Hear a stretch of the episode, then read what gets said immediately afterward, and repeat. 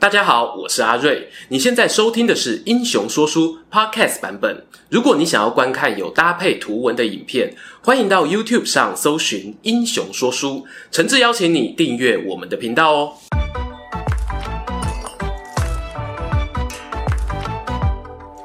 Hello，英雄说书的观众朋友，你们好，我是说书人阿瑞，替大家带来精彩的英雄故事。欢迎来到每月一次的台湾列传时间。今天要讲的这个主题呢，是观众们敲碗很久的国共内战题材。公元一九四九年十月底，在金门爆发的古宁头之战。这场战争啊，也经常被乡民们形容成扭转国民党命运的奇迹。此话怎讲呢？因为在一九四九年的时候啊，中国的政治局势风云变色，国民党短短一年不到的时间，刚经历了辽西、徐蚌、平津三场大型会战的挫败，整个元气大伤哦。逼不得已的情况下呢，将残存兵力撤退到东南沿海岛屿固守，打算啊以此岛链呢作为他们占领台湾后的最后防线，又或者说呢反攻大陆的前哨战。对于宋明两个帝国历史结局有印象的朋友，大概就会知道哦，这种被逼到南方一隅的局面呢，简直啊就是领便当的前奏曲。而这些事情你知道，我知道，蒋介石也知道。国民政府军队中呢，弥漫着一股低气压。当时哦，可是谁也没有把握守住距离敌方只有一水之隔的金门。但这种打击士气的言论呢，更加不可能说出口。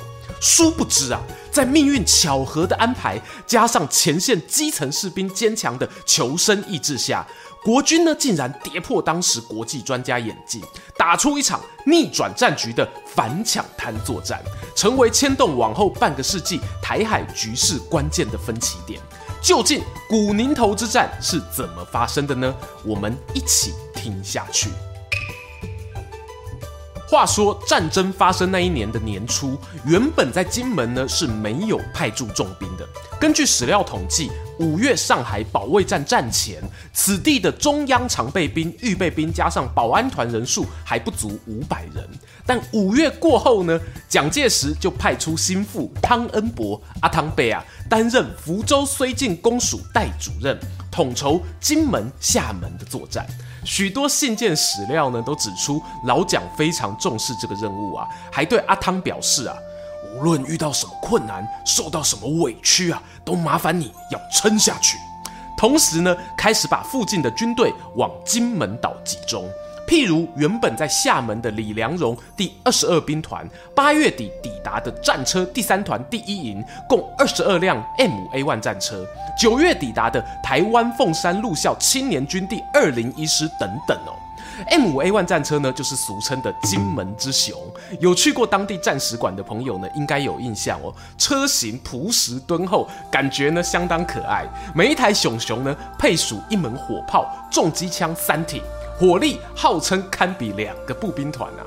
我们待会呢也会讲到这型号战车呢对于古宁头战役有关键影响。至于那个青年军第二零一师，我们在之前孙立人影片中呢有介绍哦，那是孙将军离开东北战线后，在高雄凤山训练的生力军，当中呢招募了不少台湾本地人。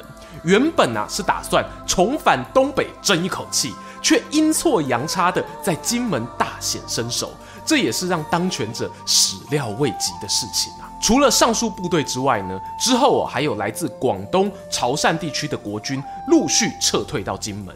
在古宁头主战事爆发前呢，金门的驻军已经从早先的五百人来到了四万多人。另一方面呢，我们也看看共产党这边的战况。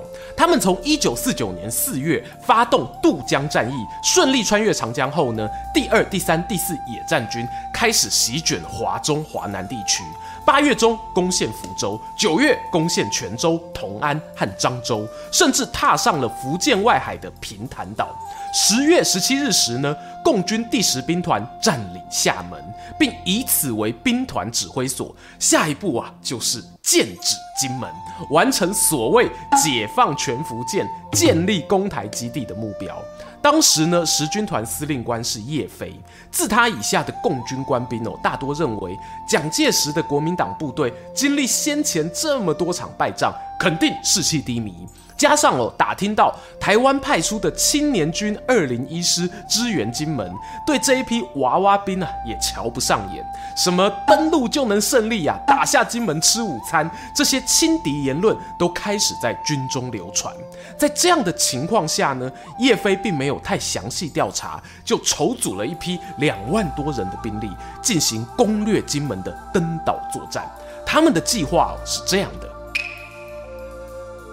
共军啊，在东南沿海大量征召民船，还有制作浮游器材的物资，把两万人兵力呢分作两阶段登岛。第一阶段约一万人，在大小邓岛的炮火掩护之下，分作左、中、右三路，从金门西北岸的古宁头到龙口之间登陆。左路军牵制金门东部的国军驰援，中、右路军呢则负责攻击金门县城，直捣福建绥靖公署。在第一批部队上岸后啊，运输船会在返航接驳第二批登陆队，然后从东岸登陆，预计用三天的时间打下金门。认真说哦，我觉得叶飞这个调度呢没有太大问题，除了没有耐心等候更多兵力集结之外，非常中规中矩。因为就连金门守军这边呢，也是这样预测敌人。他们了解古宁头一带的海滩平直啊，宽将近有五公里，水深呢有五六百公尺，是绝佳的登陆地点。那么他们又该如何防守呢？前头讲到的汤恩伯阿汤贝啊，负责统筹东南大局。这里呢必须做一个补充哦。阿汤跟老蒋一样，是留学日本军校出身。在战前呢，他就有与日籍顾问根本博开过会，询问啊海岛据点要怎么应对抢滩登陆。不过受限于过去对日抗战的历史包袱，顾虑到基层官兵的观感，那一些日本顾问呢，只能够隐身幕后。实际上哦，对于指挥调度有多少影响力，就留给后人无限的想象空间。顺带一提，汤恩伯呢与日方的关系一直哦蛮好的，曾短暂担任驻日军事代表团团长，也传出过呢他不想要打仗，私下计划逃往日本度过余生的消息。好啦，我们还是把镜头哦转回一九四九年的十月底，国共双方啊都猜到了对手可能的行动。国军呢最后决定把初上战场的青年军二零一师放在沙滩正面阻挡登陆，再以两侧的打击部队歼灭敌人。但在士气相差甚多的情况下，开战前呢其实没有人有信心可以活着回家。对明初战史有兴趣的观众，一定听过古宁头的胜利是努力加上运气的结合。我本来觉得哪有什么好运这么夸张啊？翻开记录却发现哦，如果真的有幸运女神的存在，那一年古宁头之战呢，他大概回头看了国军三次。十月二十二日发生登陆战的前三天，共军啊在厦门陆续集结。一水之隔的金门呢，用肉眼就能感受到那种山雨欲来的压迫。苏朗姆苏丁啊，于是蒋介石下令在沙滩上举行步战炮联合演习。除了青年军之外呢，还特别调动战车第三团协同参与，就是要给对手看看死守到底的意志。二十三号的演习很顺利，不过隔天二十四号却出了状况。演习结束后呢，战车团第三连第一排有一辆战车发生故障，要准备拖去修理的过程中啊，战车履带卡住，无法前进。无奈之下呢，只好留下第一排共三辆战车在原地一起等候维修。接下来就是我们未来人见证奇迹的时刻。当天晚上十点多，排长杨展与他的炮手熊正球和故障战车啊，已经奋斗了一天没有结果，正准备吃晚餐稍事休息。同一时间，解放军的先锋突击队也开始渡海上岸。过了深夜十二点，来到十月二十五日，位在沙滩第一线的青年军发现了敌兵，立刻对空鸣枪示警。杨排长听到枪声，连忙指挥还没有坏掉的两台坦克，以故障车辆为中心，横列战斗队形警戒。你说这要有多巧？从事后去看呢，这一台车抛锚的位置，正好便是第一波抢滩战中金门守军最最关键的火力支援点上。而且呢，因为履带损坏，完全不得动弹，除了与敌人驳火这个选项之外啊，可说是退此一步，即无死所。指挥中心呢，第一时间啊就接到了排长的无线电告急，也同意了开火的请求。此时，敌军的登陆部队已经发起冲锋，突入二零一师的防守阵线，双方哦展开激烈的白刃战，互相投掷手榴弹，龙口海滩呢陷入惨烈的厮杀中。轰！故障战车的炮手熊正球开出了第一炮，炮火照亮了沙滩与海面。排长杨展呢也看见了那数以千计黑压压的敌兵啊。立刻命令其余两辆战车加入支援，用三台车的重装火力打出扇形压制网，硬生生的坦住迎面而来的登陆部队。解放军呢，眼看伤亡逐渐增加，也立刻当机立断，利用滩头地形呢，散入左右两侧黑暗道路，打算哦绕道往内陆进逼。然而幸运女神的加持，不只是这样而已。那辆故障战车发出的炮火，在漆黑的夜里，竟然准准命中一艘满载弹药的民用船只上。由于船帆上涂满了防水的油脂，零星火苗跟着散落到甲板，甲板上的弹药箱因为枪林弹雨产生破口，裸露在外的迫击炮敌火引信就这样被点燃了，随即引发惊人的爆炸。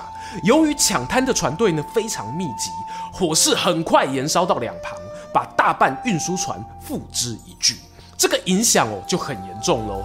原本这些船只呢是要返回厦门接驳第二波的登陆部队，现在却只能眼睁睁看着被大火照耀有如白天的海滩，以及那一批苦苦等候救援的先锋士兵。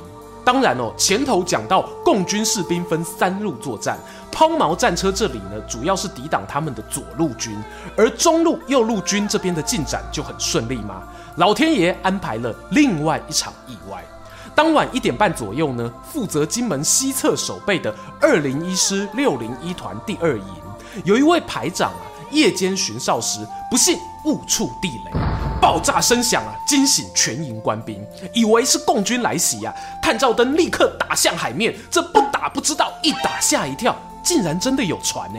哪还有第二句话？全线火力瞄准敌船，趁着对方还没有爬上海滩，就一阵猛打。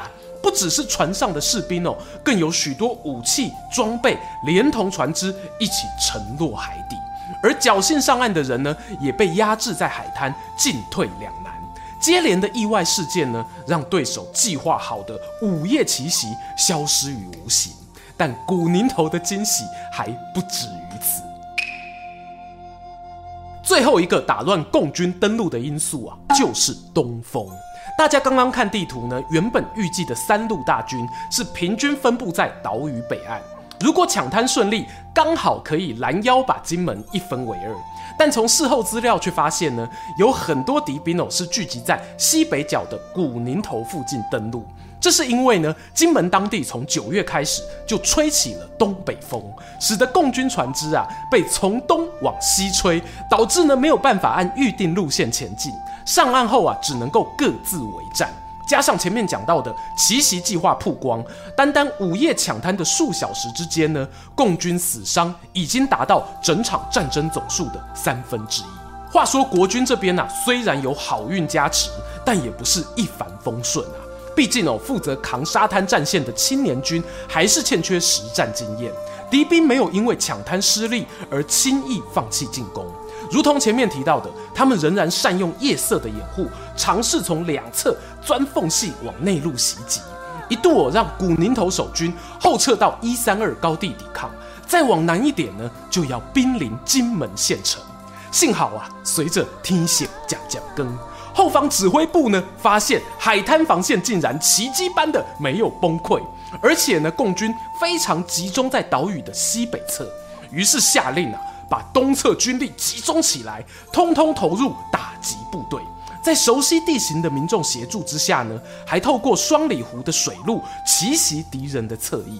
同时，海军与空军加入支援，不仅轰炸沿海船只，也空袭敌人位于大小邓岛的炮兵阵地。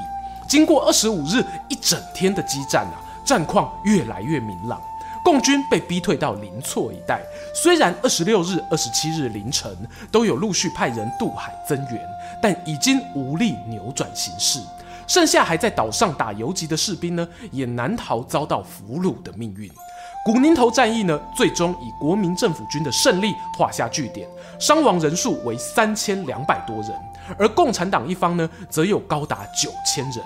毛泽东啊，于二十七日发出电报表示，这场败仗是解放战争以来最大的一次损失。那么，这场战争对于退守台湾的国民政府又带来什么样的影响呢？终于到了结论时间。认真说，古宁头战役呢，虽然非常的经典，但考虑双方呢投入人数各自最多不超过五万人，和发生在中国的三大会战相比，其实是相对小规模的战争，而且也没有扭转整个国共内战的结果。但是啊，我们不能忽视的是，这场战争的胜利呢，对台湾与金门两地的老百姓有深远影响。譬如此后，金门地区呢开始实施战地政务，成立金门防卫司令部，挖坑道啊，铺设战备道路，更部署了重兵防守，开启往后数十年的海峡军事对抗。而台湾呢，也因为有金门作为前线，方能拉出战略纵深，让共军无法短期内呢奇袭本岛，间接的帮助形成两岸分治的局面。古宁头战役虽然没有让双方的军事实力差距产生剧烈变化，可是它确实有效延长了国民政府存续。